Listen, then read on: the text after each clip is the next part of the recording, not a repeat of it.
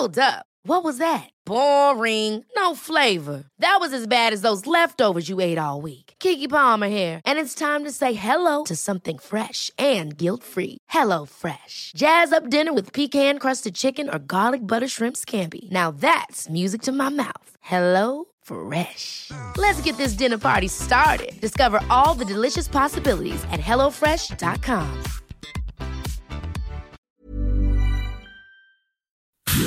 Inicia las noticias de la tarde con Jesús Martín Mendoza en Heraldo Radio.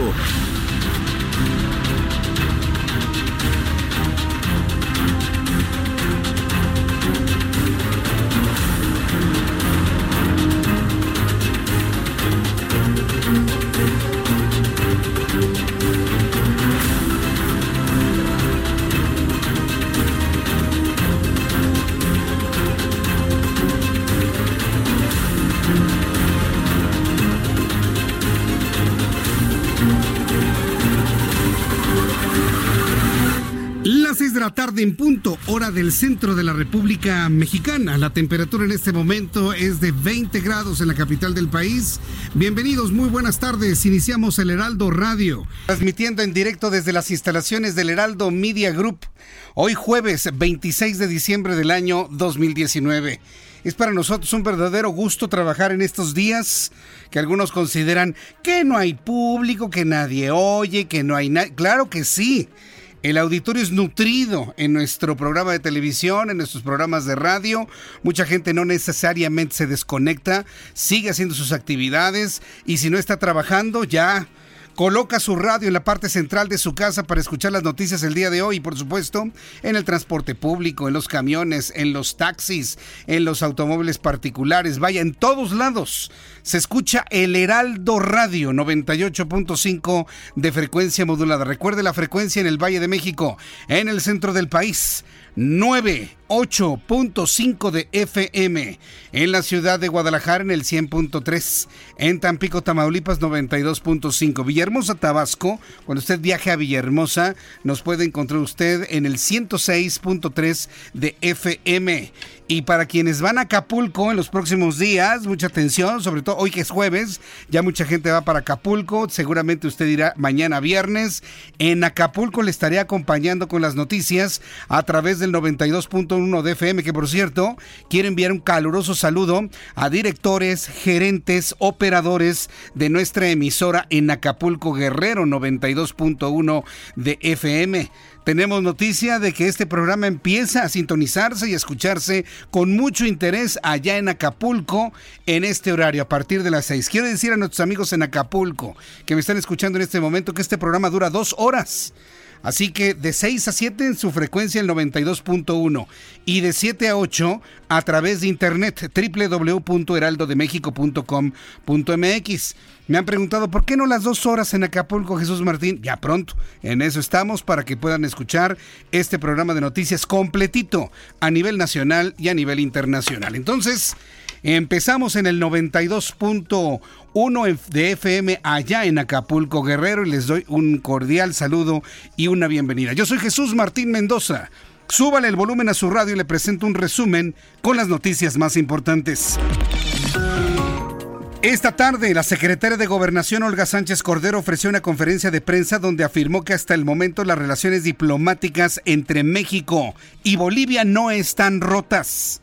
Luego de lo que comentamos en nuestro programa de noticias a las 2 de la tarde, la Secretaría de Gobernación ha salido a aclarar que no hay enfriamientos ni fractura en la relación bilateral México-Bolivia aunque existe un reclamo internacional por el asedio a la Embajada Mexicana en La Paz. Así lo han calificado como asedio cuando Bolivia lo que busca es que le sean entregadas personas que son perseguidas por sus propias leyes.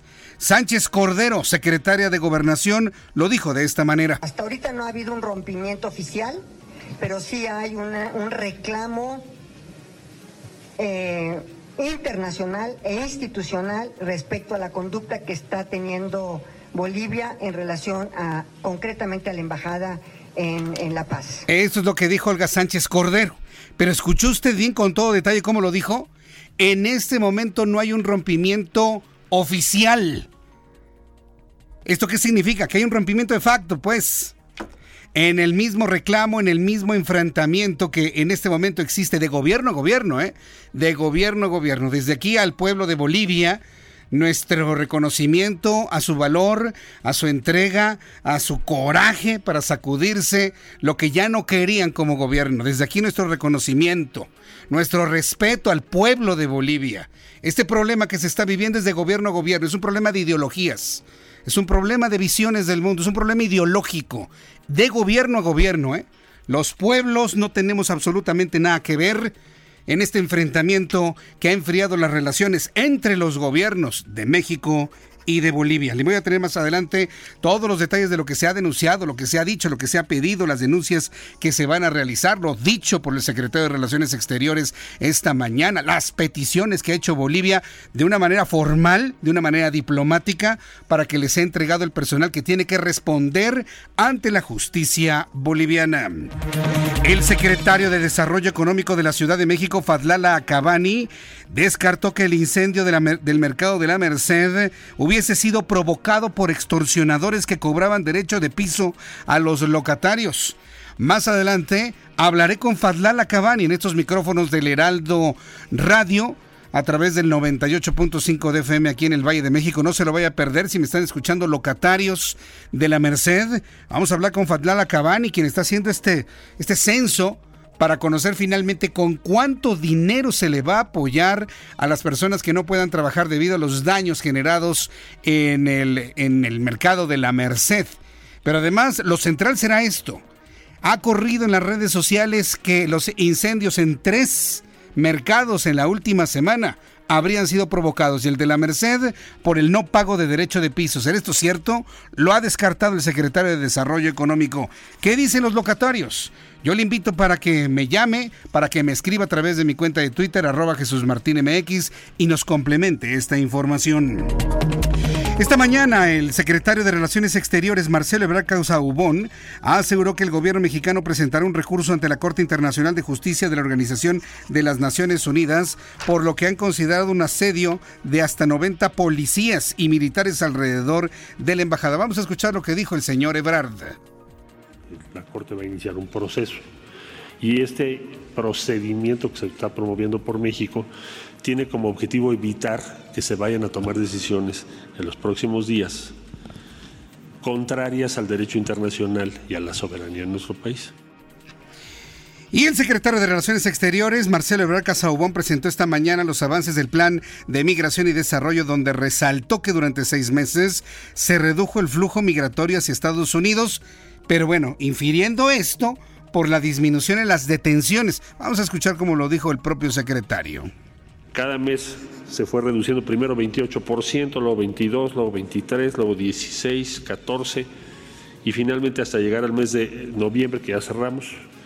Diciembre les podremos dar la fecha cerrando el mes. Para llegar, pasar de 144.116 a 42.710. Esto fue lo que comentó Marcelo Ebrard. Al ratito le voy a presentar el audio completo de lo que dijo esta mañana y poder entender estos datos que dio a conocer el día de hoy. El presidente de la República, Andrés Manuel López Obrador, aseguró que en 2020 no habrá aumento de impuestos, que tampoco va a aumentar la gasolina, pero tampoco se comprometió a bajarla, ¿eh? Ojo, ¿eh? Que no habrá aumento en el servicio de luz ni en la deuda pública. Acuérdese de la palabrita mágica, ¿eh? De la frasecita mágica, mejor dicho Acuérdese, todo esto en términos reales. Acuérdese que el término reales lleva trampa, lleva el aumento de la inflación, lleva la indexación necesaria de todos los años. Acuérdese que cuando le digan en términos reales, es que sí lo hay en función de los pequeños crecimientos inflacionarios. Vamos a escuchar lo que dijo el presidente. Buena noticia. Todo esto se ha logrado. Eh, se ha gastado más todo este año. Estamos un poquito abajo de lo que era la deuda pública con relación al Producto Interno Bruto el año pasado. Es decir, cero aumento. La Secretaría de Movilidad de la Ciudad de México dio a conocer que la nueva regla de circulación, la cual prohibirá que los vehículos conducidos por una sola persona transiten a través de vías de la capital, es completamente falsa. Ha aclarado la Secretaría de Movilidad que si usted quiere usar su auto completamente solo, que es totalmente su derecho, lo podrá hacer sin ningún tipo de multa. Esto que ha corrido como reguero de pólvora en las redes sociales se aclara, es falso. No se crea todo lo que aparece en redes, por eso, por eso existe el Heraldo Media Group por eso existe el Heraldo Radio. Todas las dudas que usted tenga, todas las informaciones que le lleguen, como decía aquel, ¿no? Pregúnteme, ¿no? O pregúntame. Infórmese a través del Heraldo Media Group, a través de prensa, a través de televisión, a través de radio, a través de web. Nosotros le aclararemos toda la bola de rumores que generan las redes sociales. No se pueden considerar eh, medios de comunicación confiables al 100%. Son muy eficientes, pero confiables. Hay mucha rumorología en las redes sociales, muchísima. Ha tenido que salir la Secretaría de Movilidad para aclarar que lo que se está diciendo a través de redes sociales es completamente falso. No habrá multas para quien use automóviles de manera solitaria.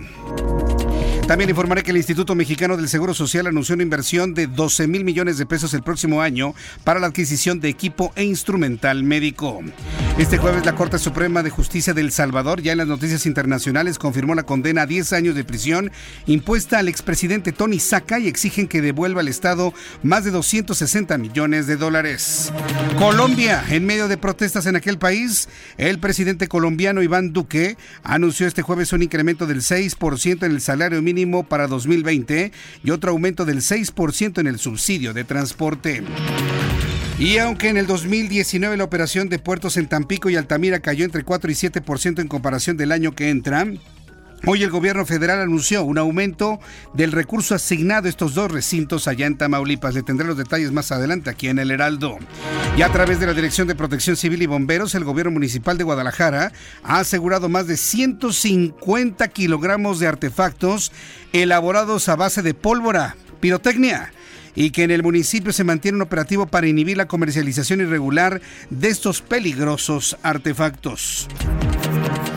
Son las 6 de la tarde con 13 minutos hora del centro de la República Mexicana. Iniciamos nuestro programa de noticias. Siempre con un enorme gusto de que usted nos acompañe y que nos permita a nosotros acompañarle en su trayecto, en su casa, en sus labores, en este, digamos, intermedio entre la Navidad y la despedida de este año 2019. Pero estamos hoy jueves 26 de diciembre del año 2019. ¿Qué se recuerda un día como hoy? Abraham Arriola.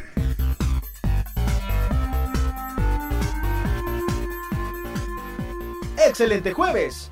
Veamos qué sucedió en un día como hoy. ¿En México? ¿Qué sucedió en un día como hoy? En México. 1854. Nace José Yves Limantur Marquet. Fue un político mexicano y principal financiero en el periodo conocido como entre las cuales destacan el crimen del padre Amaro, Matando Cabos, la ley de Herodes y, ¿por qué no?, Kung Fu Panda y Cars como actor de voz. Esto fue lo que ocurrió en un día como hoy en México.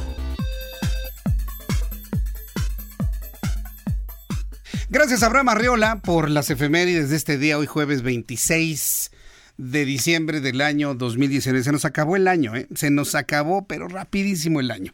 Y bueno, pues mientras usted está de esta manera ya escuchando la información, quiero darla a conocer sobre todo para quienes van a salir de vacaciones, quienes van a dejar la Ciudad de México, ciudades principales de la Ciudad de, la República Mexicana, el pronóstico del tiempo para las siguientes horas. Ojalá y escuchemos así los nubarrones y con lluvia en el centro del país. No sabe usted cómo extraño en lo personal la lluvia. Sin embargo, en algunos lugares del país sí estará lloviendo debido al tránsito de los frentes fríos que marcan una temporada invernal más cruda que en otros, que en otros tiempos, que en otros momentos, en otros años que recordemos. El Servicio Meteorológico Nacional da cuenta del tránsito sobre la República Mexicana del Frente Frío número 26. Pero acompañando al Frente Frío número 26 viene la cuarta tormenta invernal de la temporada. El servicio meteorológico habla de lluvias puntuales a fuertes en Baja California y Sonora, caída de nieve o aguanieve en las zonas serranas de Baja California y Sonora, vientos enrachados de hasta 80 kilómetros por hora y un oleaje que alcanzará hasta los 4 metros de altura, sobre todo en las zonas costeras del norte de la República Mexicana. El Servicio Meteorológico Nacional informa que durante esta noche y madrugada el Frente Frío número 26 y esta tormenta invernal se van a desplazar sobre el noroeste de la República Mexicana. El asunto es que mientras en la imagen observamos ya a este sistema sobre Baja California, Sonora, parte de Chihuahua, desplazándose completamente hacia el sureste, esto significa que, a ver si hoy es jueves, para el próximo sábado, de sábado a domingo, vamos a tener esta tormenta invernal sobre el centro de la República Mexicana.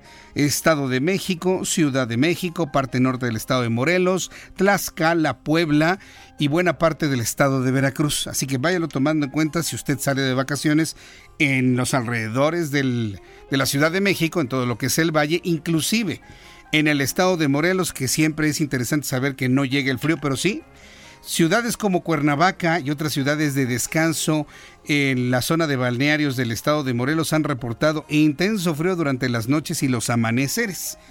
Así que aunque vaya usted a Morelos, llévese una chamarra, llévese un abrigo, llévese un suéter, porque seguirá haciendo frío durante todos estos días. Ya con estos elementos eh, meteorológicos que nos da a conocer el Servicio Meteorológico Nacional, le doy a conocer el pronóstico del tiempo para las ciudades donde transmitimos el Heraldo Radio. En el Estado de México, temperatura en este momento 17 grados, mínima 3, máxima 21. Amigos de Guadalajara, qué gusto saludarlos a esta hora de la tarde, 23 grados en este momento, mínima 8, máxima 26. En Monterrey, Nuevo León, 21 grados en este momento, mínima 17, máxima 24. En Tampico, Tamaulipas, 23 grados en este momento, mínima 19, máxima 25. En Villahermosa, Tabasco, mínima, eh, bueno, en este momento 24 grados, mínima 16, máxima 28. Acapulco, Guerrero. Qué envidia, hombre. Allá en Acapulco, 27 grados en este momento, la mínima 22, máxima 31 para el día de mañana. Qué envidia andar allá en Acapulquito. Amigos en Houston, Texas. Gusto en saludarlos, muy buenas tardes. Temperatura en este momento 21 grados, mínima 18, máxima 24. Y aquí en la capital de la República, el termómetro en este momento 21, mínima 8 y la máxima para mañana 24 grados Celsius.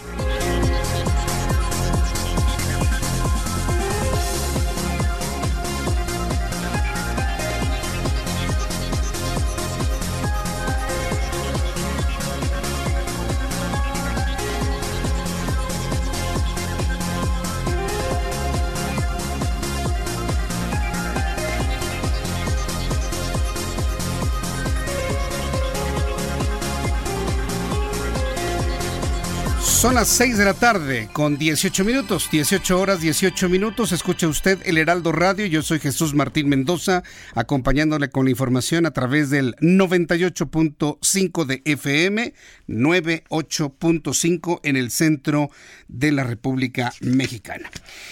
Eh, rápidamente le informo en cuanto a sismos, que no se han reportado sismos importantes en las últimas 24 horas. A las 5 de la tarde tembló en Salina Cruz, Oaxaca, con una magnitud de 4.1. Tenemos sismos de 3.9, 3.4, 3.4, 4.1, 3.4, 3.7 todo dentro de lo normal en cuanto al comportamiento sísmico de la República Mexicana. Hay una declaración que antes de que lo establezca con toda precisión la Procuraduría de Justicia de la Ciudad de México ha sorprendido a todos. Y es la declaración que hizo Fadlala Cabani, secretario de Desarrollo Económico de la Ciudad de México sobre el incendio en la Merced. Él descartó que el incendio de la Merced de la noche del 24 de diciembre para amanecer 25 hubiese sido provocado por extorsionadores que cobraban derecho de piso a los locatarios. Esta versión ha corrido entre los locatarios y también a través de las redes sociales. El funcionario indicó que personalmente cuestionó a los locatarios quienes descartaron que haya sido algún tipo de represalia. Eh, al ratito voy a platicar con Fadla Lacabani. Me parece que la, la versión que da es muy atendible, pero si usted fuera un locatario que lo están amenazando para que pague derecho de piso y si no paga, ya sabe, ¿no? Lo que le pasa, ¿usted cree que va a decir, sí, sí, nos están cobrando derecho de piso? Yo tengo mis dudas de que si eso verdaderamente está sucediendo en la Merced, se va a revelar así como así. ¿eh? Y con esto no estoy diciendo de que haya sido provocado el incendio. Yo creo que debemos esperar a los peritajes de la Procuraduría de Justicia de la Ciudad de México, porque estamos precisamente en la etapa de la, de la evaluación y de la investigación de lo ocurrido ahí en la Merced y por supuesto en los otros dos mercados, en el Abelardo Rincón y en el de San Cosme hace apenas unos cuantos días. Faldada Cabani reiteró que el fuego comenzó por una sobrecarga en el sistema eléctrico y nuevamente negó que hubiera presencia de pólvora o fuegos artificiales en el lugar.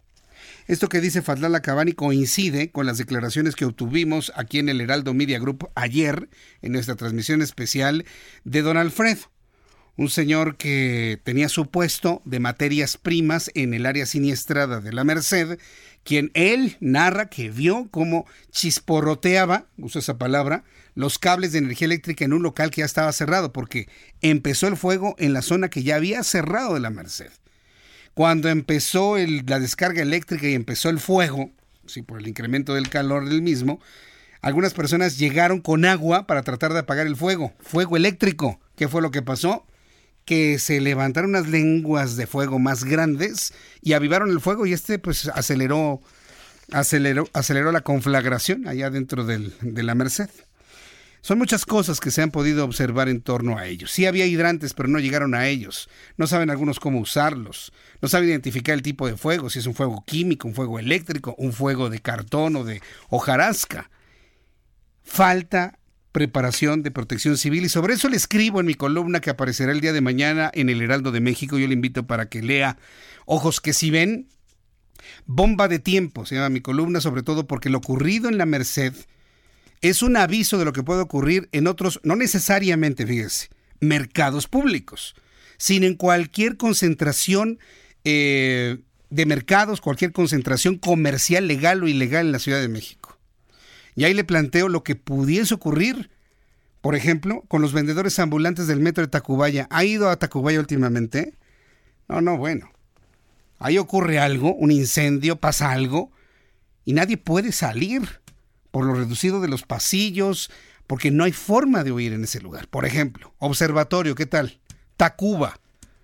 En fin, hacemos un recorrido de todo esto y una reflexión sobre todas las enseñanzas y todo lo que ha revelado lo ocurrido en los tres mercados, pero con mayor intensidad en la Merced en los últimos días. La doctora Claudia Sheinbaum, que es jefa de gobierno de la Ciudad de México, dio a conocer el día de hoy que será hasta y que el Instituto de Seguridad para las Construcciones termine su análisis, se sabrá si es necesaria una remodelación.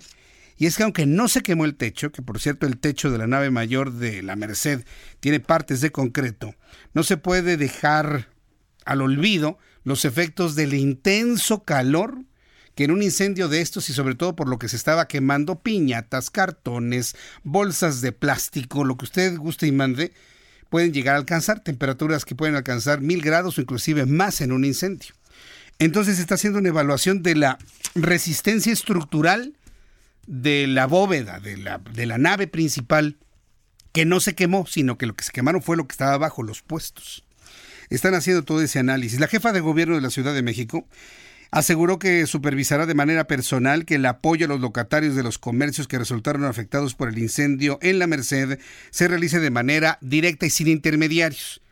No se va a asignar a ninguna oficina ni a ningún organismo la entrega de los apoyos. Va a ser de manera directa en mano a los locatarios que por las razones de la destrucción no puedan empezar sus ventas y bueno, pues de alguna manera a todos. Faldada Cabani ha dicho que para todos, inclusive los que no resultaron quemados. ¿Por qué? Porque todo el mercado está afectado. Nadie puede trabajar, ha sido cortada la energía eléctrica y los apoyos van para todos. La jefa de gobierno agregó que con el censo se podrá establecer el número de personas a las que se les va a otorgar el seguro de desempleo del gobierno, mientras que el monto que se entregará a los locatarios será definido entre hoy y mañana. Eh, la propia jefa de gobierno ayer ante los locatarios reflexionaba que era insuficiente la cantidad de 2.000, 2.500, 2.600 pesos que contempla el seguro de desempleo.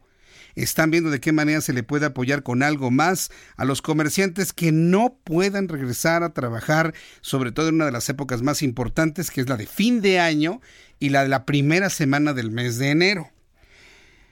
Entonces están haciendo toda esta evaluación para poder eh, mitigar en la medida de lo posible los efectos generados por este incendio en muchas familias mexicanas. Vamos a escuchar lo que dijo la jefa de gobierno ¿Tienes el audio de la jefa de gobierno de las 19? Para de esta manera poder escuchar de qué manera pues está hablando de esta evaluación, de este censo, que por cierto está encabezado por la Secretaría, eh, la Secretaría de Desarrollo Económico. Vamos a escucharla. Inició un incendio a las 9.23 de la noche, quedó sofocado alrededor de la una y media de la madrugada. Eh, participaron el cuerpo de bomberos, la Secretaría de Protección Civil, la propia alcaldía y muchísimos locatarios del mercado de la Merced. Eh, desafortunadamente lamentamos y nuestro pésame a dos familias, hubo dos fallecidos que en realidad son héroes de la Merced porque fallecieron tratando de ayudar y evitar que el incendio pudiera llegar a otras zonas. He hablado con las familias, hemos hablado con las familias, están recibiendo todo el apoyo por parte de la Subprocuraduría de Víctimas, de la Procuraduría General de la Ciudad de México y los vamos a apoyar en todo lo que requieran. En este momento, en su dolor y en todo el apoyo que requieran en todos los gastos, pero además vamos a apoyar porque es una mujer y un hombre que dejaron familia y se les va a apoyar con todo lo que requieran. Vamos a estar muy pendientes de ellos. Eso es lo primero y de nuevo nuestro más sentido pésame y nuestro agradecimiento porque fallecieron eh, tratando de ayudar a evitar que el incendio llegara a otro lado. Son los héroes de la Merced. Eso es lo primero.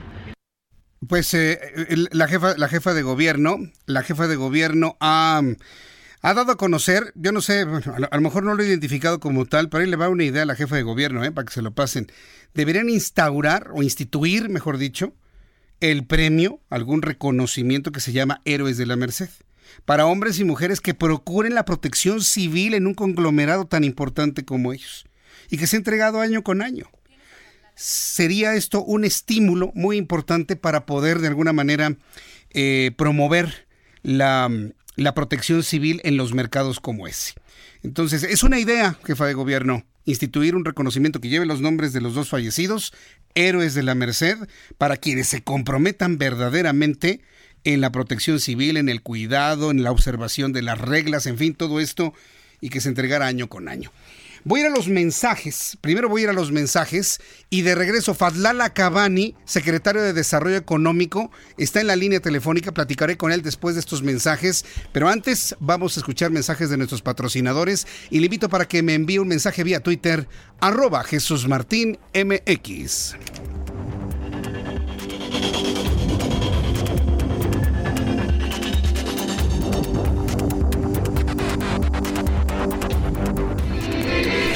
Heraldo Radio y Waze te llevan por buen camino.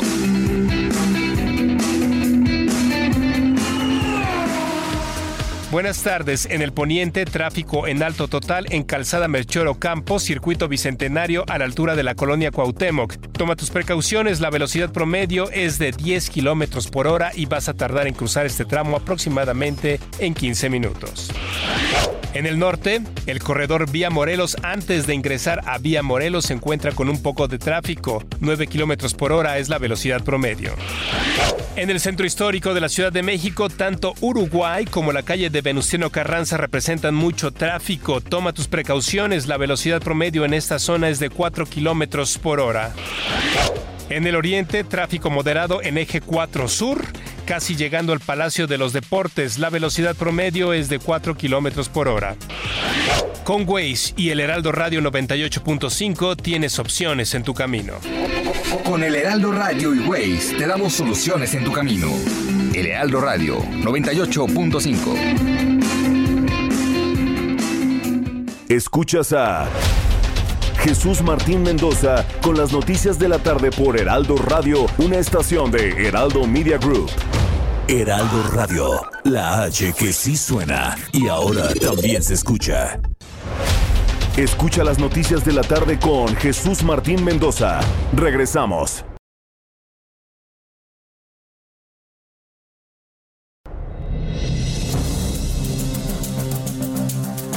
Son las 6 de la tarde con 34 minutos hora del centro de la República Mexicana. En la línea telefónica Fadlala Cabani, secretario de Desarrollo Económico en la Ciudad de México. Fadlala, bienvenido, muy buenas tardes. Hola Jesús, muchas gracias, a la orden. Gracias por tomar la llamada telefónica. ¿Cómo va el censo? Eh? ¿Cómo, ¿Cómo han avanzado y qué porcentaje han avanzado para poder determinar qué cantidad y a cuántas personas?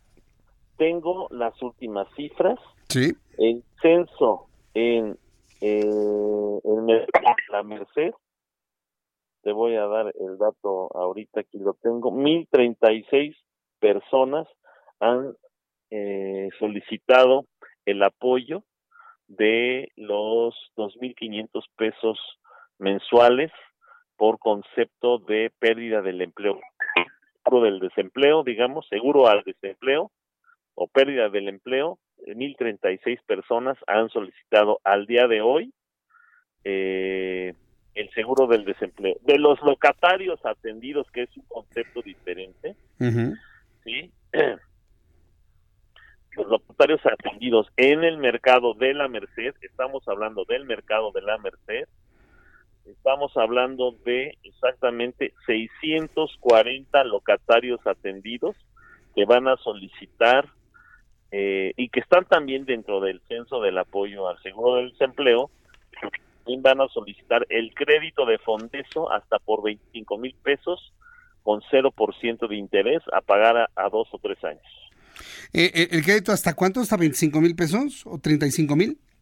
No, 25 mil pesos, 0% ah. de interés, es decir, les prestamos 25 mil. Y pagan 25 mil. En un lapso de dos o tres años a pagar. Muy bien, pues la verdad suena, bastante bien. de los apoyos que instruyó la jefa de gobierno. Ahora, hay un tercer apoyo que se está valorando y que ella personalmente lo, anunciará en estos días. Sí, porque ella comentaba que los 2.500 eh, pesos mensuales del seguro de desempleo pues no iban a ser suficientes y que se estudiarían otras alternativas. En eso precisamente están en este momento, quiero entender.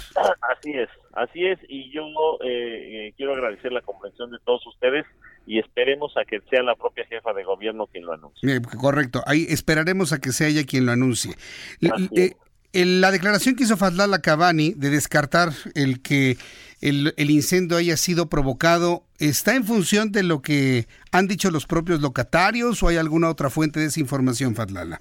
No, eh, los locatarios, mira, yo el día del incendio en San Cosme, sí.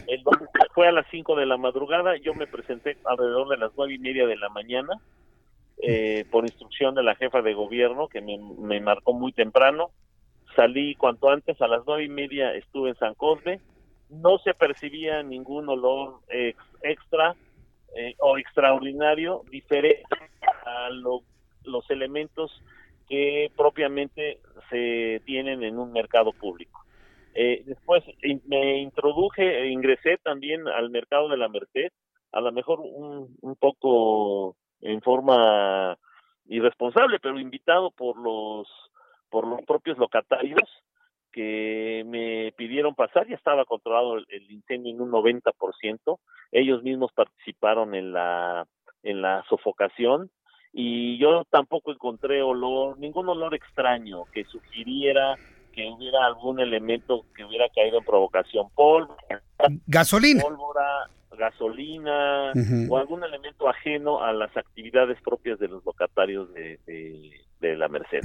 Entonces, yo desde mi punto de vista, yo, este, y los locatarios mismos me los adquirieron, no hay ningún elemento extraño.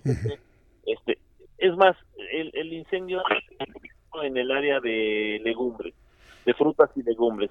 O sea, no, no hay ningún elemento que sugiera una provocación, un acto deliberado o, algo que esté relacionado con la delincuencia. Mm. Yo, yo estoy prácticamente seguro que la Procuraduría llegará a la misma conclusión, pero vaya, hasta este momento esta aseveración parte de una percepción personal eh, basada en algunas entrevistas con locatarios de los mercados siniestrados en los últimos días. Así es. Que por cierto resulta muy extraño que hayan sido tres en menos de cinco días, ¿no, Fadlala?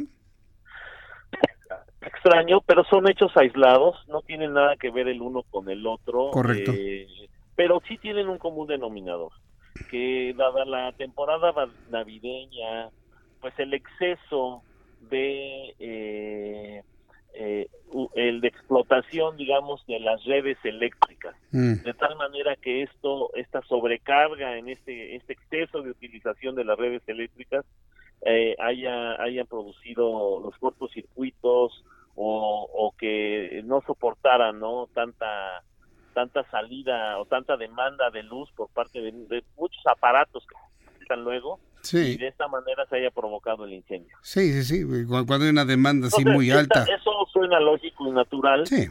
pues por, por, por, la temporada que estamos viviendo, ¿no? Entonces... Y, las condiciones de las, la, condición de las instalaciones eléctricas, si están colgados. están, en estado defectuoso, también hay que reconocerlo y hay que decirlo, que no están en óptimas condiciones, pero además también un uso irregular.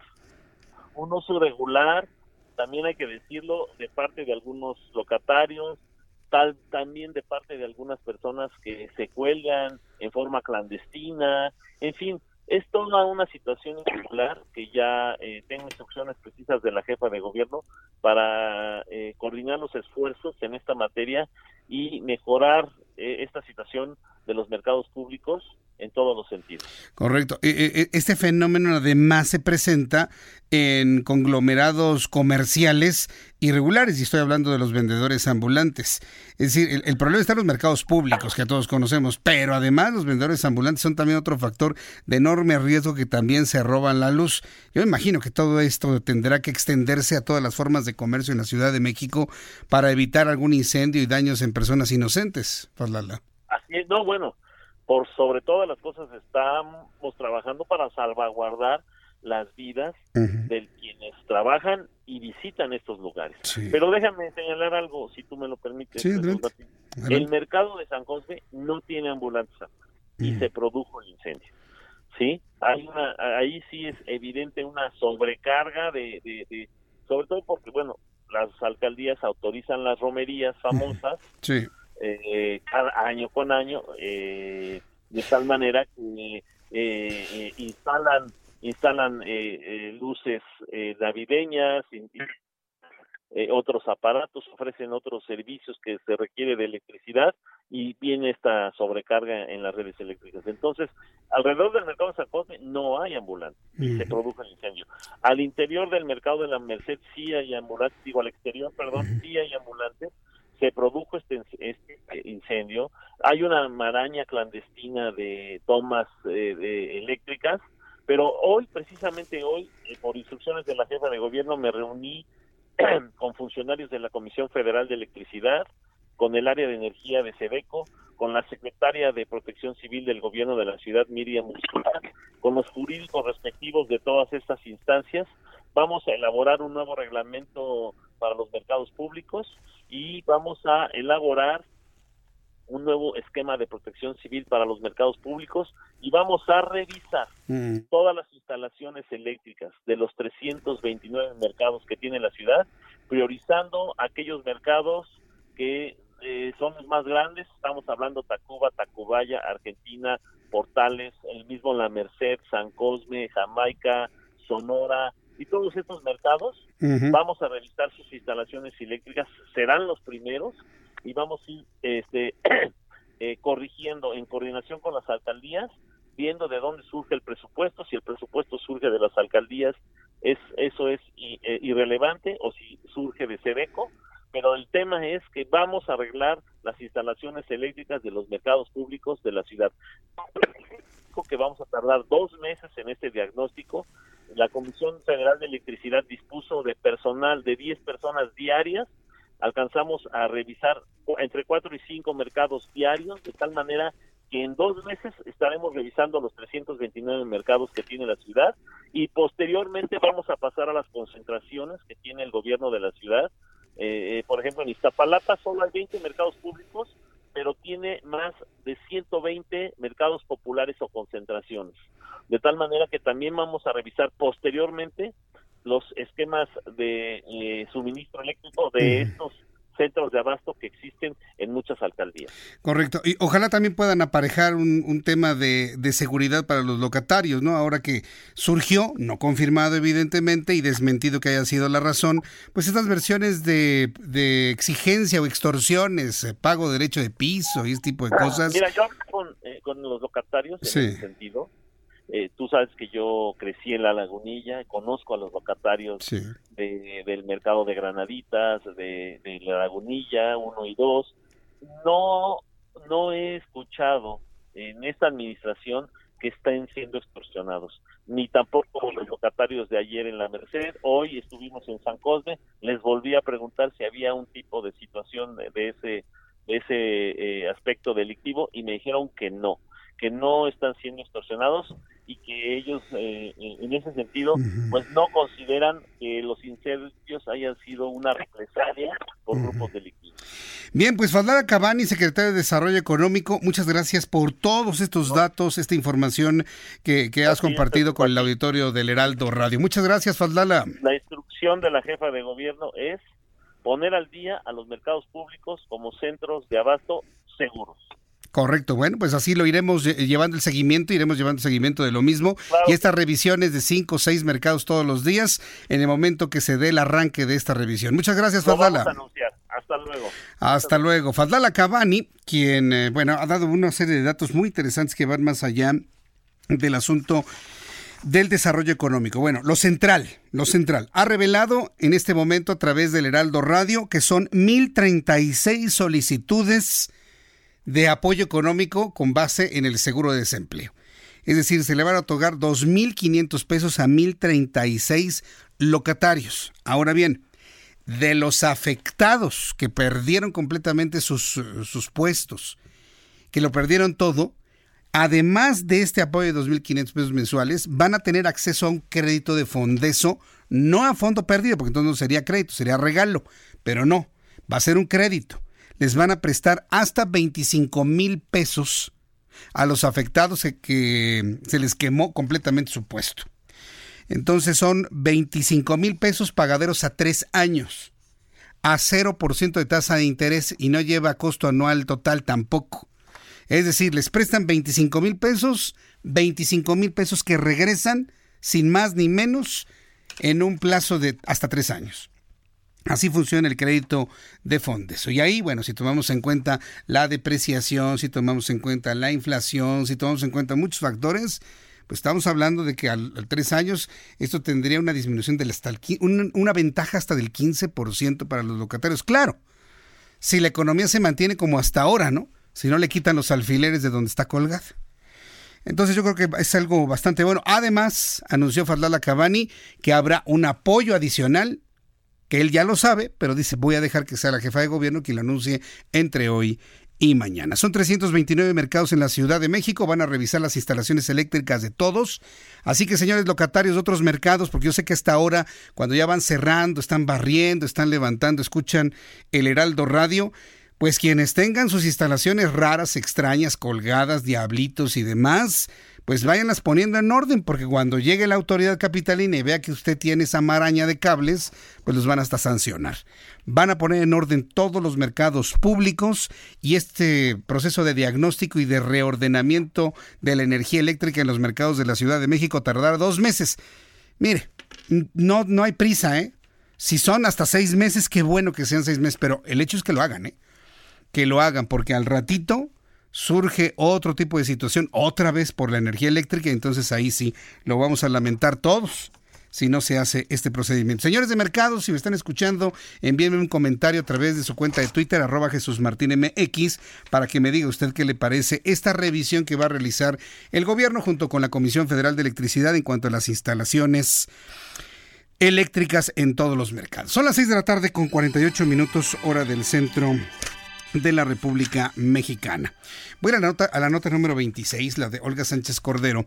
Pero antes de ir a la información de Olga Sánchez Cordero, que, y, que nos mete a hablar de este conflicto que hay entre el gobierno de México y el gobierno de Bolivia, antes quiero decirle que hoy en su conferencia matutina, lo abordaré un poco más adelante, Andrés Manuel López Obrador habló de la situación económica del país y dijo que lo importante, porque todos sabemos que el crecimiento de este país ha sido el más bajo, en el primer año de cualquier gobierno. Ha sido el peor año, el primer, el peor primer año de cualquier gobierno que usted me ponga enfrente.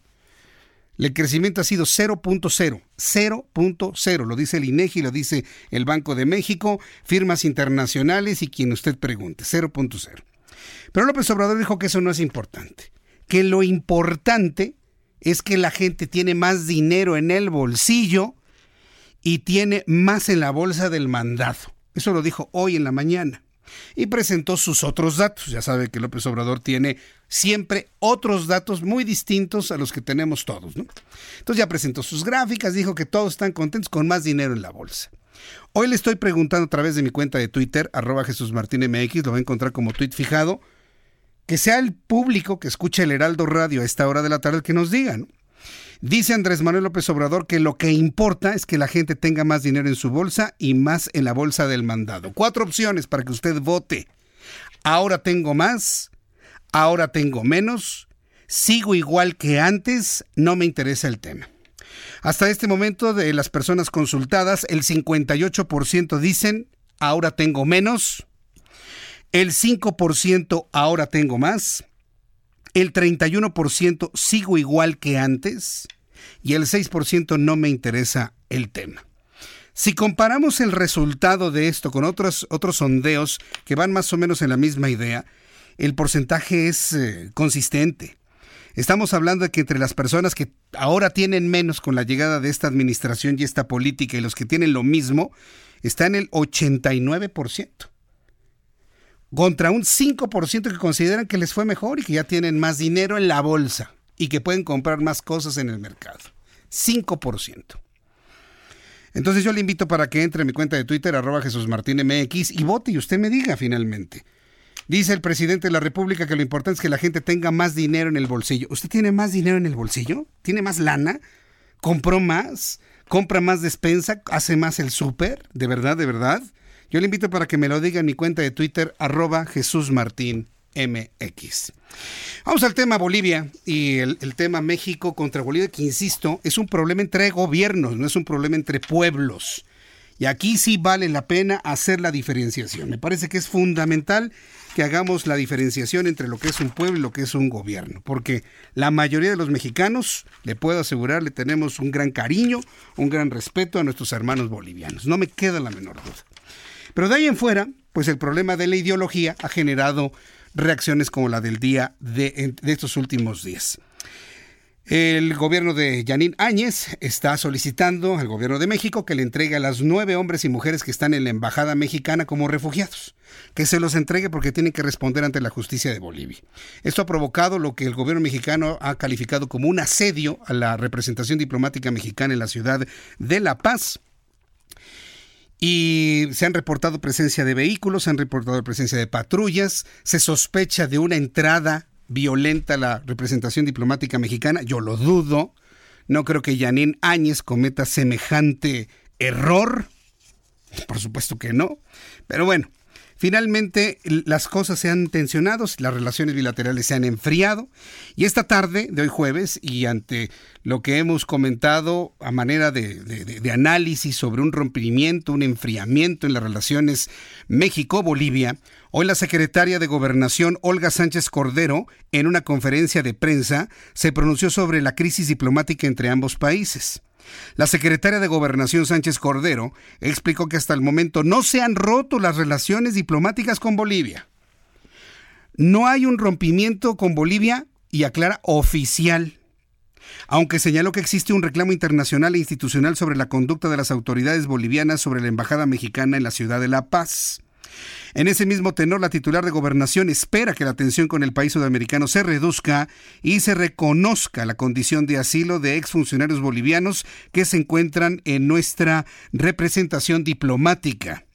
Vamos a escuchar las palabras de la secretaria de Gobernación, Olga Sánchez Cordero. Vamos a subir el volumen a su radio. Súbale para que usted escuche la entonación y cada una de las palabras, porque en cada una de las palabras hay importantes significados. Escúchela usted. Hasta ahorita no ha habido un rompimiento oficial, pero sí hay un reclamo eh, internacional e institucional respecto a la conducta que está teniendo Bolivia en relación a concretamente a la embajada en, en La Paz.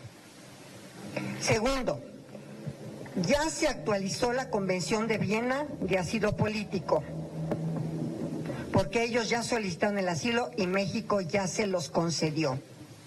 En ese orden de ideas, al actualizarse la Convención de Viena, ya no podrían ser detenidos. Creo que eso es importante. Y la presión, por supuesto, no hemos roto hasta, este momento que yo tenga conocimiento, y hoy estuvo el canciller en la reunión de seguridad, no se han roto relaciones con Bolivia hasta este momento. Esto, esto es lo que dijo eh, Olga Sánchez Cordero. Dice, estando ya, México les otorgó el asilo, bueno, el gobierno de México, el pueblo no. El gobierno de México les otorgó el asilo y ya no podrán ser detenidos, dice Olga Sánchez Cordero. Y esto es importante. ¿De verdad meten las manos al fuego por esas personas si ni las conocen? Ni siquiera ha mediado un juicio para poder determinar su culpabilidad o inocencia de estas personas. Y el gobierno ya mete las manos al fuego completamente a ojos cerrados. ¿Qué tanto este recurso, derecho de ellos y atribución de nuestro país de asilo les estaría garantizando impunidad en lo que Bolivia les está señalando? Eso se tendría que revisar en el Tratado Internacional si no es que ya existe alguna condición que evidentemente evite que un asilo, que un refugio, meta en una situación de impunidad a alguien que tiene que responder en la ley de su propio país. Vamos a escuchar lo que dijo también la señora Olga Sánchez Cordero en esta conferencia de prensa. Falsedad en todo, incluso hay pruebas que han sido sembradas, obviamente, y a mí me gustaría que ustedes, como periodistas de investigación que lo son, eh, si es que todavía está el video en la nube, ¿Pudieran ustedes revisar ese video con eh, objetividad? Y como yo lo hice en su momento varias veces. Pues sí, sí, se pueden revisar videos, pero también es importante consultar al gobierno legítimamente instaurado en Bolivia. Aunque insistan en que es un gobierno ilegítimo, tiene toda la legitimidad porque Evo Morales no nada más renunció al gobierno de Bolivia, es que no me lo aceptó el, Congreso, pues porque no había quien lo aceptara. Estaba desmantelado el país. No nada más Evo Morales renunció, Evo Morales salió de Bolivia. ¿Qué se llama eso finalmente? Y nadie lo sacó a patadas, ni mucho menos. Un avión de la Fuerza Aérea Mexicana fue por él a Bolivia y lo trajo a México. ¿Cómo se le llama eso? Por lo tanto, por sucesión, el gobierno de Yanín Áñez tiene toda la legitimidad del mundo y así lo ha reconocido la Organización de Estados Americanos y una, y una gran cantidad de países en todo el mundo que reconocen en el actual gobierno toda la legitimidad. No querer ver esa realidad ya es harina de otro costal, ¿eh? completamente. Después de los anuncios y del resumen de noticias, amigos que nos escuchan en el resto del país, le voy a tener las declaraciones de Olga Sánchez Cordero sobre el tema Florence Cassés. ¿Quiere usted escucharlas? Bueno, pues entonces vámonos todos a www.heraldodemexico.com.mx www.heraldodemexico.com.mx para que no se pierda la consecución de estas noticias que le estoy compartiendo. Y en el centro de la República Mexicana continuamos en el 98.5 de frecuencia modulada. Le invito para que se quede con nosotros, voy a los mensajes, regreso con un resumen de noticias y todo lo que se dijo sobre el caso Florence Cassés esta tarde. Continuamos. Escuchas a Jesús Martín Mendoza con las noticias de la tarde por Heraldo Radio, una estación de Heraldo Media Group. Heraldo Radio.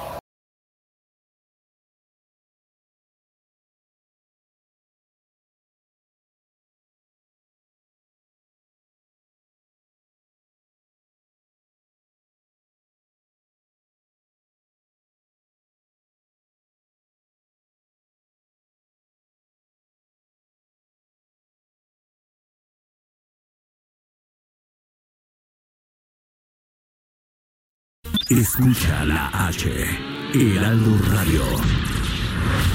Escucha las noticias de la tarde con Jesús Martín Mendoza. Regresamos. Son las 7 en punto, hora del centro de la República Mexicana. Las noticias se escuchan aquí en el Heraldo Radio 98.5. Es la estación de las noticias.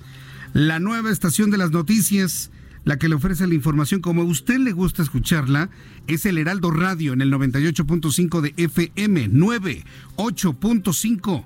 Somos los herederos de la mejor radio informativa que usted ha conocido en los últimos 40 años. La condición estructural, inclusive de la zona, de los edificios, pues ya los vecinos lo han hecho a lo largo de estos años. Pero de la zona, finalmente cómo está el subsuelo. Abajo pasa el metro, por ejemplo.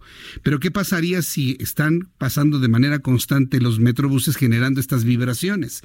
¿Cuáles serían los efectos? Es decir, se tiene que analizar con mayor profundidad la ampliación de esta línea del metrobús sobre la avenida Cuauhtémoc. Yo sí les doy crédito a los vecinos, ¿eh? Y que se profundice en ese análisis porque está hablando del patrimonio y más allá del patrimonio de la seguridad de las personas. Bien, vamos a regresar al tema de Olga Sánchez Cordero, secretaria de Gobernación. Ya le escuchamos hablar sobre el tema México-Bolivia. Ha sorprendido el calificativo de que no hay un rompimiento oficial. Yo no quiero pensar que el rompimiento sea de facto, pero es clarísimo que las relaciones se han enfriado. Las declaraciones de los gobiernos de uno y otro lado han sido fuertes, han sido frías, han sido insistentes, pero eso sí, muy institucionales. Hasta este momento no se ha rebasado o no se ha superado la, institucionalidad de las cosas y yo creo que hasta este momento las cosas van bien. La pregunta es, ¿qué tanto el derecho de asilo que tiene una persona de pedirlo y la atribución de un país de otorgarlo puede de alguna manera garantizar la impunidad de alguien. Lo que está ocurriendo allá en la Embajada de México en Bolivia plantea esto. Es que desde el punto de vista político, sí, desde el punto de vista político podemos entender muchas cosas, no, desde el punto de vista jurídico. ¿Qué tanto un derecho de asilo puede estar violentando una ley local y garantizando la impunidad de alguien que tenga que responder ante la ley? Que tal vez sea inocente, pero eso no le exime de si está llamado por la justicia a acudir porque la justicia le está comprobando, estamos, estamos presumiendo la inocencia, pero si tiene datos la justicia local de que hay algo que tiene que consultársele a esta persona, ¿por qué un país tiene que garantizar la impunidad? Esa es la pregunta más allá de los acuerdos internacionales. Entonces, eh, ahí está el, caso. en la conferencia de prensa se aprovechó a Olga Sánchez Cordero para preguntarle sobre el tema de Florence Cassés.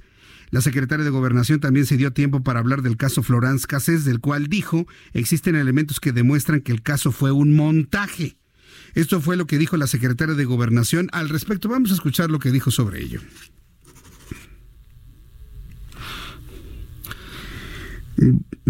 Sí, eh, eh, voy, a, voy a presentarle el audio de Olga Sánchez Cordero después de la entrevista. Liz, ¿sí? Porque sí es importante escuchar lo que la señora Olga Sánchez Cordero dijo sobre este caso. Por lo pronto tengo aquí en la línea telefónica al doctor Rafael Bernardo Carmona Paredes, de la Coordinación del Sistema de Aguas de la Ciudad de México. Por cierto, se ha informado que habrá un corte en el suministro de agua potable por mantenimientos. Doctor Bernardo Carmona, me da gusto saludarlo. Bienvenido, muy buenas tardes. Jesús Martín, ¿cómo estás? Muy buenas tardes. Me da mucho gusto saludarte. Gracias por este espacio informativo valiosísimo, sobre todo si tomamos en cuenta que hay muchas personas que me están preguntando sobre este corte de agua. ¿Cuándo, a qué hora y qué zonas serán afectadas de la Ciudad de México? Mira, está programado por la Comisión Nacional del Agua para iniciar a las 2 de la mañana de esta noche o de, la madrugada de mañana temprano y terminar 30 horas después a las 8 de la mañana del sábado. Eh, este corte eh, se refiere a o está asociado con trabajos de mantenimiento de sistemas de eh, que opera la Comisión Nacional del Agua y que abastecen al tanque Chalmita. El tanque Chalmita está en, en, la Gustavo Amadero y nos permite suministrar agua a principalmente las colonias de la alcaldía Gustavo Amadero y algunas colonias y algunas colonias de la alcaldía de Azcapotzalco. Eh, hemos acordado con estas alcaldías llevar a cabo operativos que nos permitan mitigar los efectos de esta reducción en el suministro de agua para poder atender a la población mediante la entrega de pipas. Pero también debemos tomar en cuenta que los trabajos de mantenimiento pues son trabajos que nos permiten conservar en mucho mejor estado los sistemas con los que se produce el agua que finalmente llega a cada una de las casas de habitación. Ahora, eh, estamos hablando entonces de una, no una suspensión total, sino una disminución en la presión del suministro de agua. ¿Nos puede repetir en qué alcaldías se, se registrará esto? Gustavo Amadero, Gustavo Amadero y Azcapotzalco. Son más colonias en la Gustavo Amadero que en la alcaldía de Azcapotzalco. Y bueno, pues entonces hemos acordado con estas alcaldías eh, la entrega de hasta 40 viajes para viajes de pipas para la alcaldía de Gustavo Madero, 20 para la alcaldía de Azcapotzalco, lo que representa repartir un millón doscientos mil litros de agua por día para estas colonias. con la alcaldía, con la alcaldía de Gustavo Madero, de Gustavo Madero de la GAM, hemos eh, o tenemos ya la información de cinco lugares en donde habrá atención directa de la alcaldía a la población. Nosotros estaremos entregando las pipas a la alcaldía para que bajo la coordinación de la alcaldía se haga llegar a la población que así lo solicite. Eh, correcto. ¿De qué manera se va a garantizar? Bueno, yo, yo entiendo que esto tendría que preguntárselo a la alcaldía, porque finalmente cuando se hacen estas disminuciones en la potencia del agua, que en algunos lugares provoca que se vaya por completo el suministro de agua potable, y se anuncian estos apoyos desde la Comisión Nacional del Agua a través de las alcaldías, los vecinos siempre nos dicen que las pipas les cobran. ¿Cómo evitar ese fenómeno? Entendemos que el agua es gratuita cuando hay este tipo de contingencias. Sin embargo, todo el público usuario se queja de que les cobran, que les cobran 500, 800, 1000, 1500 pesos por pipa de 12 mil litros. Entonces. Bueno, si, hay que. Este, sí lo tiene considerado la alcaldía en la entrega gratuita, de las pipas. Nosotros le entregamos a la alcaldía las pipas correspondientes al SACMEX también sin ningún costo, de tal manera que no debe haber ningún costo para la población que será atendida a través de este sistema de pipas, ni en la Gustavo Madero ni en Azcapotzalco. Correcto. Ahora, ¿cuánto tiempo duran estos trabajos? 30 horas. Es el programa que tiene la Comisión Nacional del Agua a través del organismo de Cuenca Aguas del Valle de México. Bien, correcto. Bueno, pues entonces, eh, digamos que los programas de mantenimiento de la red hidráulica de la Ciudad de México se mantienen en las mismas características que otros años, doctor Carmona. Bueno, sí, claro que sí. Eh, y eh, seguimos haciendo trabajos también para la sectorización, lo que nos permitirá tener un mejor manejo de los caudales y las presiones. Todo esto dirigido a tener mayor equidad en el abastecimiento de agua a la población. Bien, pues yo le agradezco mucho, doctor Carmón, que me ha tomado la llamada telefónica. ¿Dónde se puede comunicar el público para solicitar su pipa, para eh, reportar fugas, para informarse más sobre estos trabajos?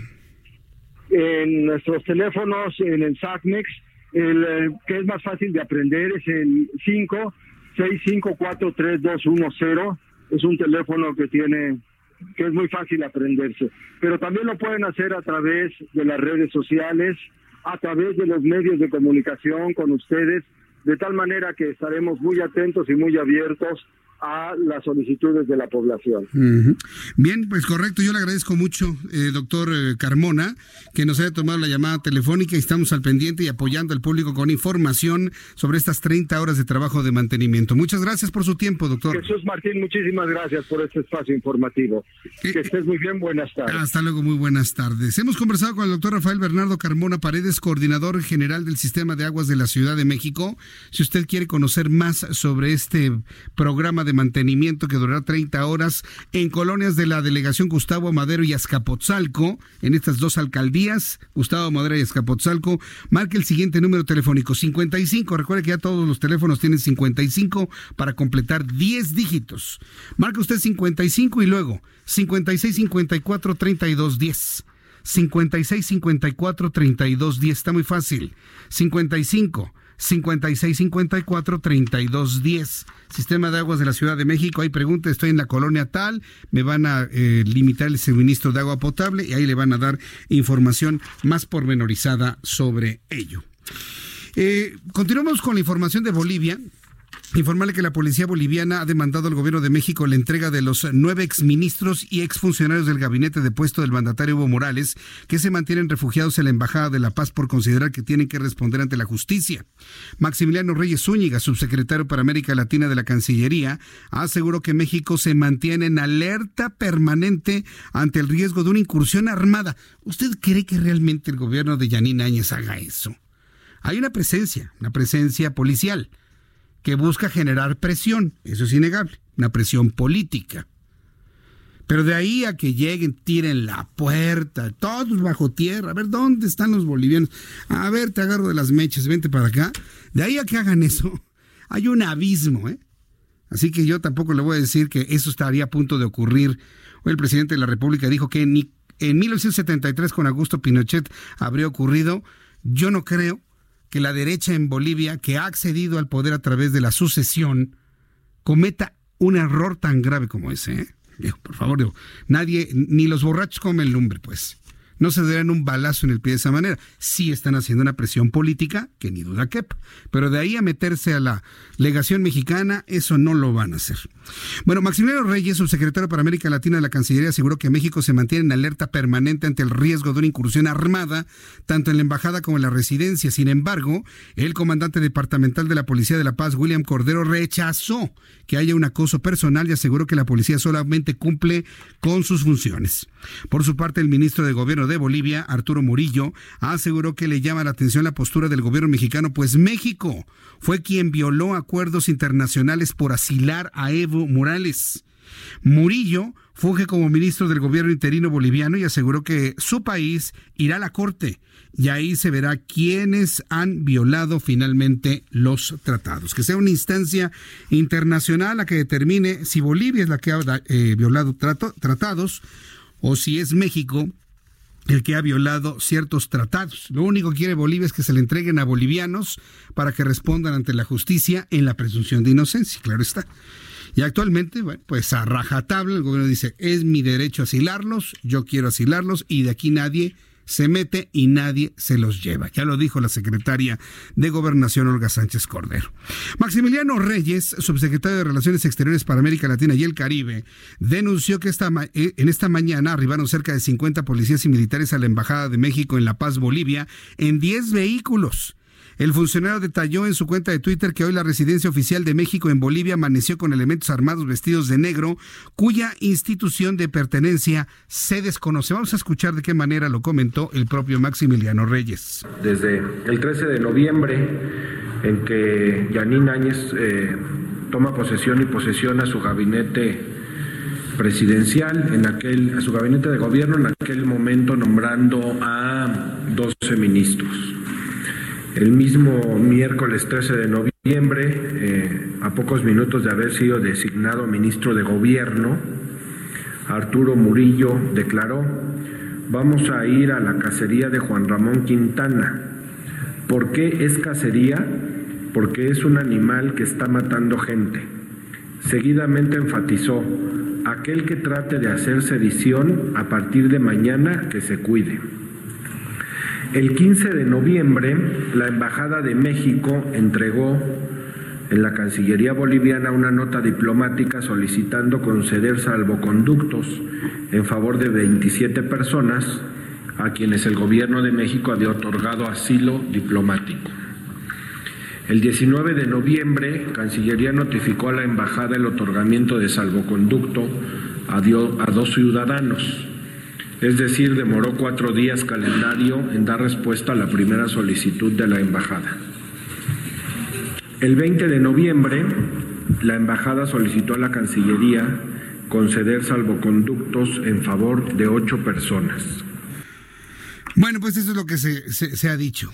¿Qué le parece a usted? Yo le invito para que me dé sus comentarios a través de Twitter y a través de YouTube. ¿Qué necesidad tiene México de enfrentarse con un país como Bolivia? O sea, de verdad que yo no veo la necesidad es un asunto que tiene que ver más con lo ideológico, con una defensa a rajatabla de lo ideológico, en donde, bueno, pues ahí, ahí para que vea el, los, los principios de no intervención, ahí sí para que vea ya no, ya no, ya no son válidos. Ahorita no podríamos entender que llegue el secretario de Relaciones Exteriores y nos diga que que el principio de no intervención de México lo están llevando a cabo. No es cierto. México está interviniendo en la vida política de Bolivia es que depusieron a un gobierno coincidente a nosotros de izquierda, está uno de derecha. Eso no debería importarle a México si queremos ser congruentes con la política de no intervención. Entonces, desde aquí decirle al gobierno de México, no intervengan en la política de Bolivia, porque están cayendo en una incongruencia, señores. Por un lado hablan de la no intervención en los eh, destinos de los pueblos y por otro lado están interviniendo en lo que para el gobierno actual de Bolivia consideran la aplicación de la justicia después de la intentona de Evo Morales de instituirse como un dictador en ese país? ¿Qué necesidad tiene México de caer en esas incongruencias? Es lo que uno plantea en este momento. Entonces vamos a esperar la respuesta, porque después de los mensajes, quiero decirle que hace unos instantes la Cancillería de Bolivia, es decir, la Secretaría de Relaciones Exteriores de Bolivia, ha informado que Karen Longaric, quien es la, la, contraparte de Marcelo Ebrard en Bolivia, ha anunciado que está dispuesta a sentarse a dialogar con Marcelo Ebrard. Hasta este momento el secretario de Relaciones Exteriores no ha emitido ningún comentario en su cuenta de Twitter al respecto. Voy a ir a los mensajes y regreso con esto después de los anuncios y le invito para que me escriba a través de mi cuenta de Twitter arroba Jesús Martín MX.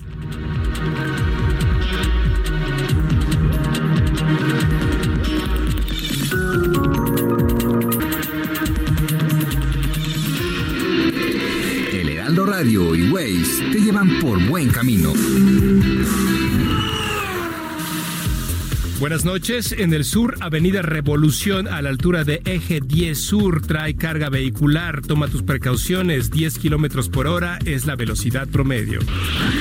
En el oriente, calzada Ignacio Zaragoza, a la altura de Eje 7 Oriente, Avenida Guelatao, tiene tráfico muy cargado. La velocidad promedio en esta zona es de 6 kilómetros por hora y vas a tardar en cruzar aproximadamente unos 20 minutos. En el norte, tráfico total en eje 5 norte a la altura de Ceilán. La velocidad promedio es 6 kilómetros por hora y vas a tardar en cruzar este tramo aproximadamente en 20 minutos. En el centro, Avenida Insurgentes a la altura de Álvaro Obregón en tráfico total. La velocidad promedio es de 3 kilómetros por hora y vas a tardar en cruzar este tramo aproximadamente en 10 minutos. Con Waze y el Heraldo Radio tienes opciones para tu camino. Con el Heraldo Radio y Waze te damos soluciones en tu camino. El Heraldo Radio 98.5. Escuchas a Jesús Martín Mendoza con las noticias de la tarde por Heraldo Radio, una estación de Heraldo Media Group. Escucha la H, Heraldo Radio. Escucha las noticias de la tarde con Jesús Martín Mendoza. Regresamos.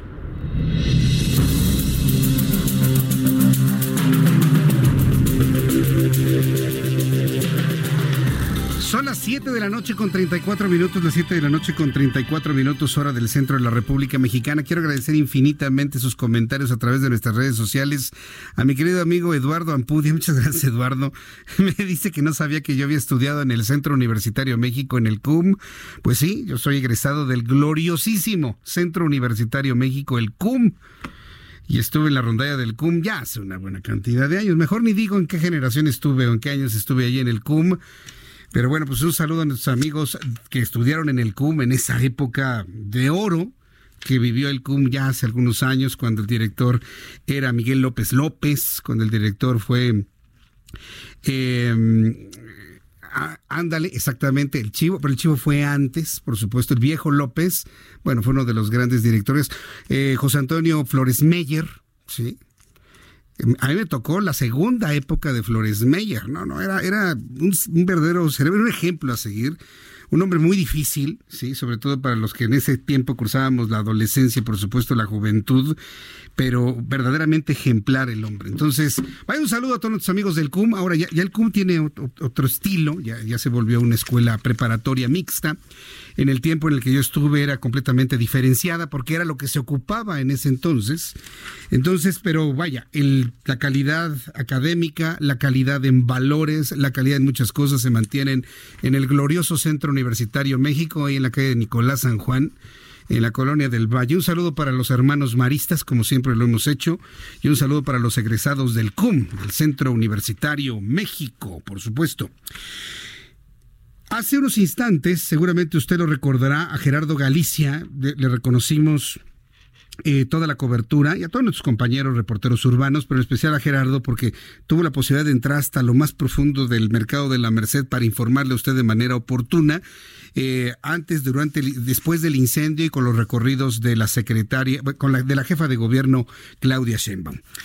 A quien hay que reconocerle también es al cuerpo de bomberos, al heroico cuerpo de bomberos de la Ciudad de México, quienes llegaron de manera oportuna. Hay versiones que dicen que llegaron un poco tarde, pero ahorita le vamos a preguntar qué, problemas enfrentaron los bomberos para apagar el fuego de la Merced. Tengo en la línea telefónica a Juan Manuel Pérez Cova, primer superintendente y director general del heroico Cuerpo de Bomberos de la Ciudad de México.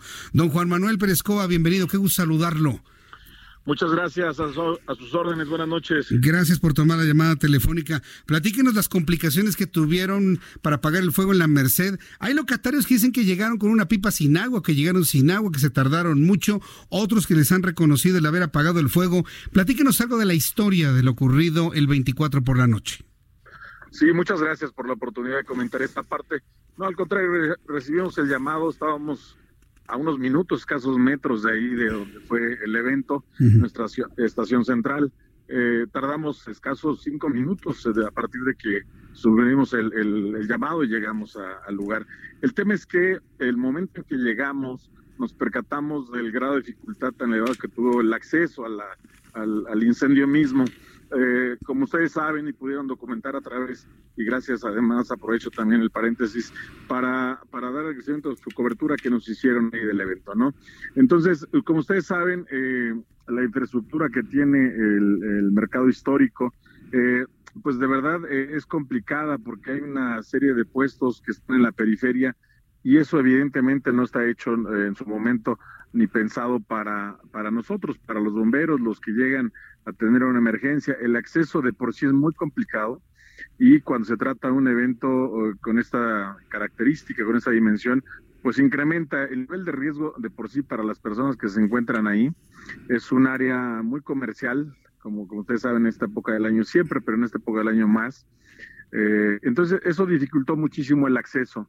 Y una vez ya estando ahí, la prioridad para nosotros, lo más importante era confinar, es garantizar que no avanzara ese incendio que, que era muy preocupante y no sabíamos bien a bien a qué material nos estábamos enfrentando.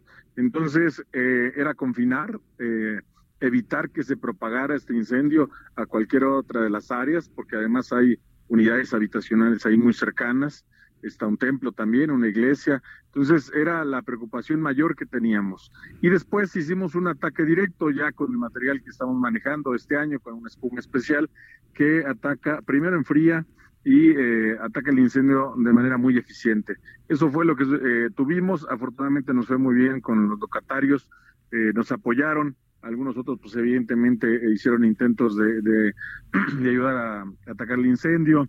en fin, hubo un poco de todo, pero en términos generales creo que si analizamos el tiempo en el que nosotros llegamos y dimos por concluido el servicio, creo que eh, fue un tiempo muy considerable, muy importante para nosotros. Bien, ¿cuántos elementos participaron en las acciones de ayer? Y no sé si alguno haya resultado lesionado con inhalación de humos. ¿Qué información hay sobre ello? De nuestros elementos, ninguno. Afortunadamente no hubo necesidad de atención médica. Eh, participaron cerca de 60 elementos, incluyendo los mandos. Se divide ahí eh, el, área, pues, eh, atención de diferentes tipos, pero fueron 60 personas. Estuvimos coordinados también con pipas y tanques de las alcaldías. Eso fue muy importante, que no nos dejaran de abastecer el agua, porque obviamente la dimensión del, del incendio ameritaba muchísima coordinación. Eh, un agradecimiento también a las autoridades estuvieron muy pendientes de nosotros, nos abastecieron de suficiente agua y con el material eh, que teníamos, la tecnología y el capital humano fue suficiente. Ahora, quiero hacer una pregunta de valoración de la situación ahí en, en el mercado de la Merced. Hubo personas, por ejemplo, locatarios, que cuando vieron los, el primer conato de incendio, quisieron apagarlo con agua de los drenajes. Al menos así nos lo han dicho algunos de los locatarios en entrevistas que realizamos el día de ayer. Y bueno, pues esto avivó más el fuego porque se trataba de un fuego eléctrico debido a un cortocircuito. Le, comento esto para preguntarle, ¿vieron ustedes instalaciones o condiciones para haber extinguido el fuego de manera oportuna? Porque otros locatarios aseguran que ese fuego se pudo haber controlado entre ellos, pero que finalmente no se hizo así, sino que se dejó crecer el fuego y que se comiera los más de 600 puestos.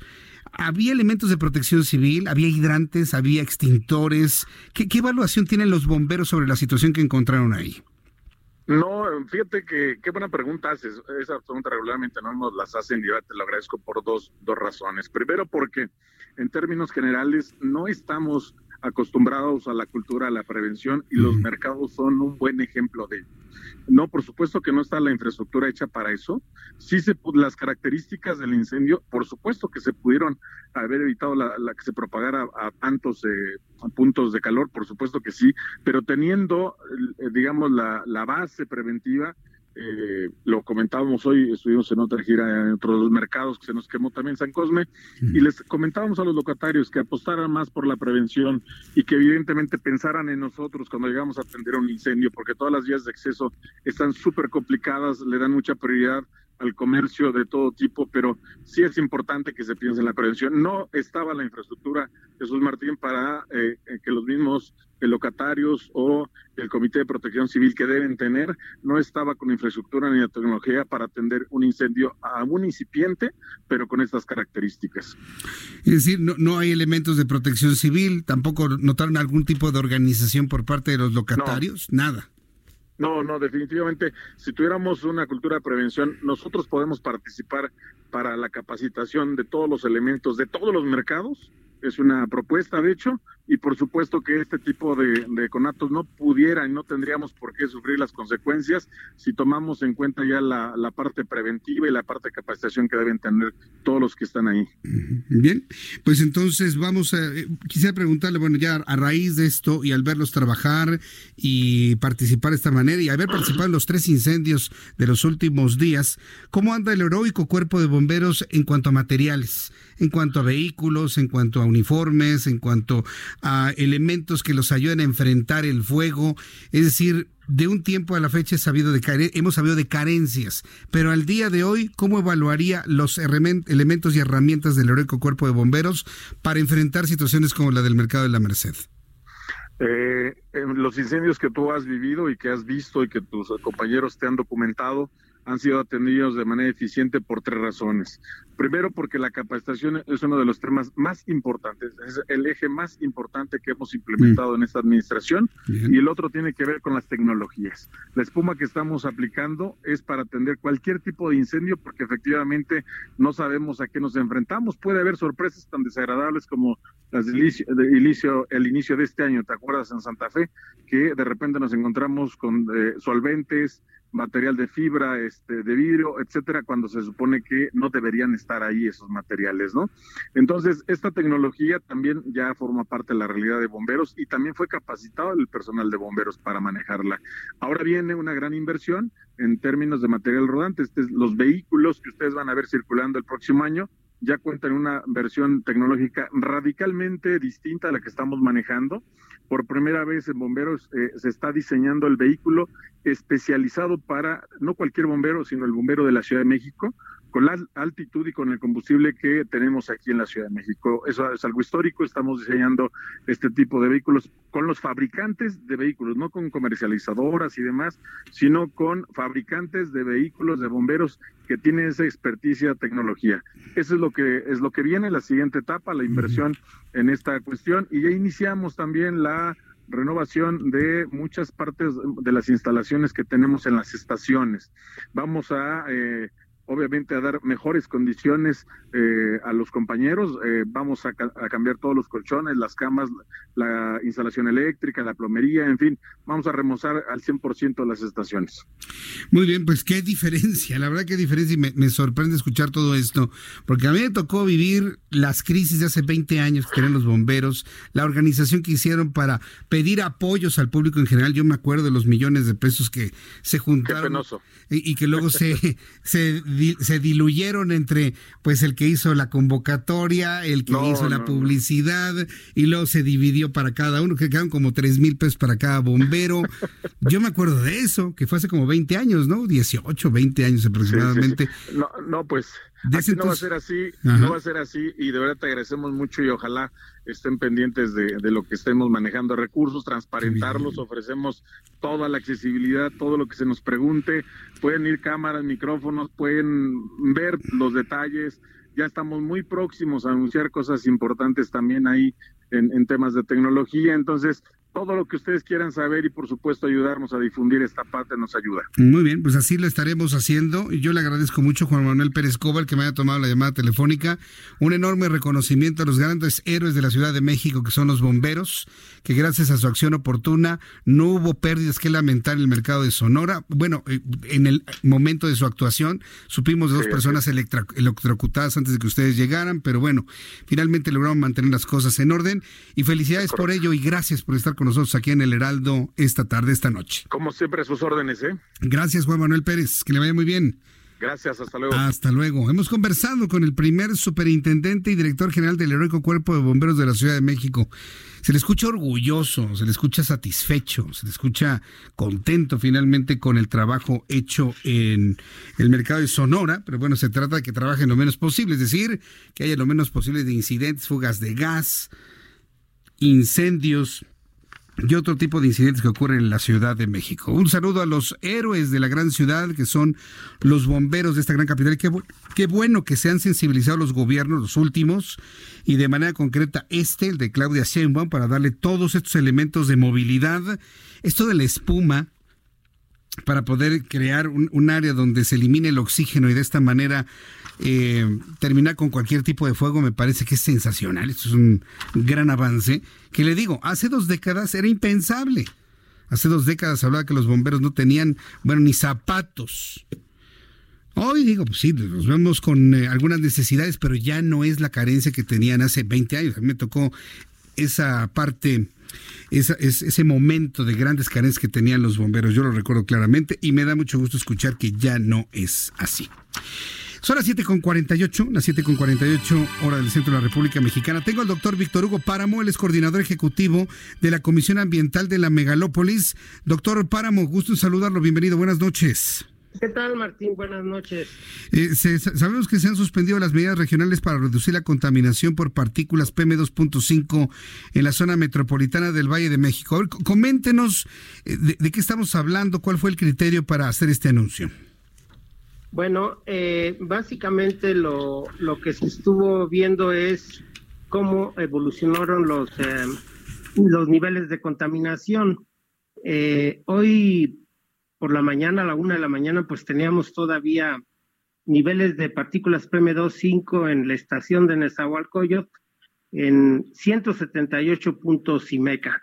Entonces, eh, lo que se vio es que esos niveles fueron producidos en gran medida, pues, por, por una parte por las fogatas que hubo en la noche de Navidad, pero eh, durante el día siguiente, el día 25, el día de ayer, eh, se le sumó a eso dos incendios que estaban eh, pues incrementando las concentraciones justamente en esta estación. Eh, para el día de hoy, ya a eso de las 8 de la mañana, se analizaron las condiciones de meteorológicas de dispersión y se vio pues que las condiciones eran favorables y que los niveles estaban descendiendo gradualmente ya para eso de las 11 de la mañana, pues ya teníamos 106 puntos y a las 12 del día ya nos encontramos dentro de, valores de la norma. Entonces, eh, la decisión se tomó pues justamente en función de lo que se preveía que iba a ocurrir con los niveles de, partículas en esta estación. ¿Cuáles han sido los elementos que han influido en el incremento de la contaminación tanto en el Estado de México como en la Ciudad de México? ¿Se trató de la pirotecnia utilizada, de los, del incendio en la Merced? ¿Qué concretamente contribuyó a esto? Pues mire, es, es eh, complicado el poder eh, asignar un peso a cada uno de ellos. Seguramente, pues cada uno de ellos influyó lo que más eh, nosotros eh, pudimos identificar eh, fue la influencia de los incendios, tanto el, de Chimalhuacán como el de Texcoco, que en el momento en que intervino los elementos de probosque del gobierno del Estado de México y apagaron esos, esos este, incendios, inmediatamente se vio la reducción en las concentraciones de los contaminantes, de, los, de las partículas PM2.5. Entonces, eh, pues, eh, eh, digamos, ese, ese, ese efecto que tuvo el haber apagado estos incendios se reflejó inmediatamente en los niveles de, de partículas. Por lo tanto, pues eh, creemos que ese fue el elemento principal en esta estación de, Correcto. Bueno, pues eh, eh, una vez que arranque el mes de enero, lo voy a volver a invitar para que nos comente sobre la contaminación ambiental de Valle de México, los criterios de verificación, los criterios para en un momento dado decretar contingencias ambientales. Yo creo que actualizarnos todos en esa materia será más que útil, así que lo buscaré en los primeros días del mes de enero si no tiene usted ningún inconveniente. Le agradezco mucho, Víctor Hugo Páramo, el que me haya tomado la llamada telefónica. Estamos siempre a tus órdenes, Martín, con gusto. Gracias, es usted muy amable, que le vaya muy bien, hasta luego. Es el responsable, coordinador ejecutivo de la Comisión Ambiental de la Megalópolis, Víctor Hugo Páramo. Está muy contaminado el Valle de México por la pirotecnia, por los incendios. El incendio de la Merced y los incendios anteriores. ¿Por qué responsabilizo también los incendios anteriores? Porque debido al tránsito de los frentes fríos sobre el centro del país, han venido acompañados por lo que se conoce como un sistema anticiclónico. Es decir, llega el frío y se mantiene estacionario en esta olla que conocemos como Valle de México a 2.200 metros de altitud sobre el nivel del mar. Entonces es una olla en lo alto. Entonces ahí se estacionan los vientos fríos y con ellos los contaminantes de los incendios. ¿Se ha notado usted, sobre todo las personas que tienen, que no son tan jóvenes, que tienen entre 40, 50 y más años, que ya nadie habla de la inversión térmica? ¿Se ha dado cuenta de ese fenómeno? En la década de los 80 y en la década de los 90 era muy común hablar, hoy hubo inversión térmica, ¿no? Si quién es el que invierte, ¿no? Y en el Banco de México, ¿qué? Hubo inversión térmica y todo el mundo espantados con la inversión térmica. Ahora resulta que ese término ya no existe. El fenómeno se sigue produciendo, por supuesto, que es un cambio en las temperaturas en función de la presión atmosférica, manteniendo aires calientes abajo, contaminados, y los fríos en la parte de arriba. Por eso se llama inversión térmica, porque se invierten los valores de temperatura en la atmósfera. Pero ya nadie habla del fenómeno, ¿se ha dado cuenta? Es verdaderamente sorprendente. Bueno, ya casi nos vamos. Sí, escuchó usted a Lisette Basaldúa, quien nos ve y nos escucha a través de YouTube. Antes de despedirme, quiero decirle, recordarle que Karen Longari, que es la secretaria de Relaciones Exteriores de Bolivia, ha manifestado su disposición a conversar con Marcelo Ebrard, secretario de Relaciones Exteriores en México, ante la crisis de los dos gobiernos que en este momento hay, debido a que mantienen como asilados a nueve exfuncionarios del gobierno de Evo Morales allá en Bolivia, en la Embajada Mexicana en La Paz. Hasta este momento no hay ninguna reacción por parte de Marcelo Ebrard en su cuenta de Twitter. No hay reacción alguna. Su último mensaje es que hace 10, 11 horas que presentaron un recurso ante la Corte Internacional de Justicia para que el asedio policial y militar en las sedes de la Embajada de México en Bolivia sea suspendido. Demandamos respeto a la Convención de Viena y al Pacto de Bogotá en la materia. Vamos a ver cuál va a ser la respuesta de Marcelo Ebrard en las próximas horas sobre esta convocatoria al diálogo que está eh, comentando Karen Longaric desde Bolivia. Otro asunto importante. Le invito para que siga participando en mi cuenta de Twitter, arroba Jesús Martín MX. Este sondeo termina mañana, aproximadamente en la primera hora de nuestro programa de noticias, para saber, ya no tuve oportunidad de presentarle el audio de esta mañana, donde el presidente de la República desconoció completamente las mediciones económicas de nuestro país, diciendo que lo importante es que los mexicanos tengamos más dinero en la bolsa y más despensa en la bolsa del mandado. Le estoy preguntando en nuestra cuenta de Twitter, arroba Jesús Martín MX, dice Andrés Manuel López Obrador que lo que importa es que la gente tenga más dinero en su bolsa y más en la bolsa del mandado.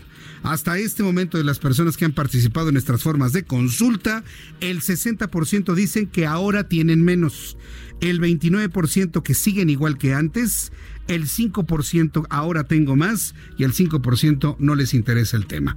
Pase a arroba Jesús Martín MX y participe, mañana lo seguimos comentando. Por lo pronto lo dejo en compañía de Manuel Zamacona y toda la información metropolitana aquí en el Heraldo Radio. Lo espero mañana, 2 de la tarde, Heraldo Televisión, 6 de la tarde, Heraldo Radio. Por su atención, gracias. Que tenga usted muy buenas noches. Soy Jesús Martín Mendoza. Esto fue las noticias de la tarde con Jesús Martín Mendoza.